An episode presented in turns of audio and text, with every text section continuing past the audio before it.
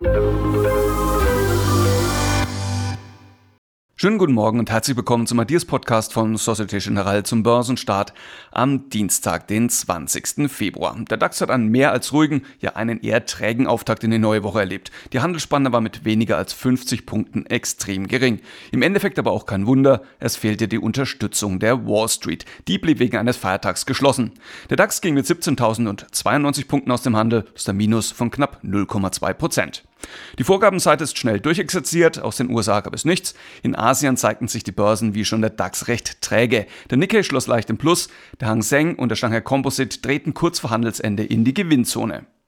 Dann aber der Blick auf den heutigen Tag. Da ist schon ein bisschen mehr geboten. Jetzt nicht von der Konjunkturseite. Da gibt es nur die Leistungsbilanz der Eurozone und die Frühindikatoren in den USA. Aber auf Unternehmensseite dürfte die ein oder andere Aktie im Fokus stehen.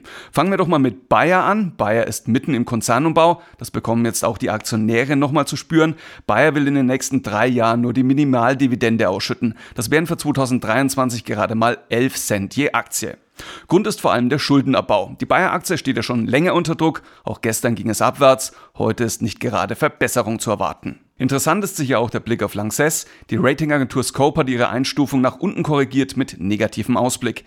Es könnte also zu einer weiteren Senkung kommen. Die Aktie von Lanxess war nachbörslich schon leicht unter Druck und könnte heute mit Abschlägen starten. Ansonsten spielen natürlich Quartalszahlen weiter eine große Rolle. Heute legt Fresenius Medical Care die Bilanz für das vierte Quartal vor. Morgen ist dann Fresenius an der Reihe. Beide Konzerne haben sich ja voneinander entkoppelt.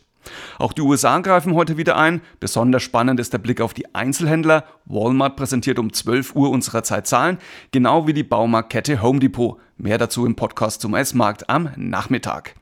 Jetzt schauen wir uns erstmal an, wie der DAX in den Handel starten dürfte. Die ersten Indikationen deuten auf das nächste Minus hin. Der DAX dürfte sich aber über der Marke von 17.000 Punkten halten.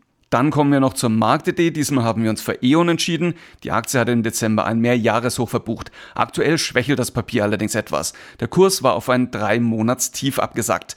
Wichtig ist jetzt, dass eine bestimmte Unterstützung hält. Auf der Oberseite würde der Sprung über einen Widerstand Erholungspotenzial freisetzen. Wo sich diese ganzen Marken befinden, erfahren Sie wie gewohnt an einer ausführlichen technischen Analyse unter www.ideas-daily.de. Außerdem finden Sie dort passende Produktideen zu E.ON. Das war der Ideas Podcast von Societe Generale zum Börsenstart am Dienstag, den 20. Februar. Mein Name ist Andreas Agli und wenn Sie mögen, hören wir uns morgen an gleicher Stelle wieder. Machen Sie es gut.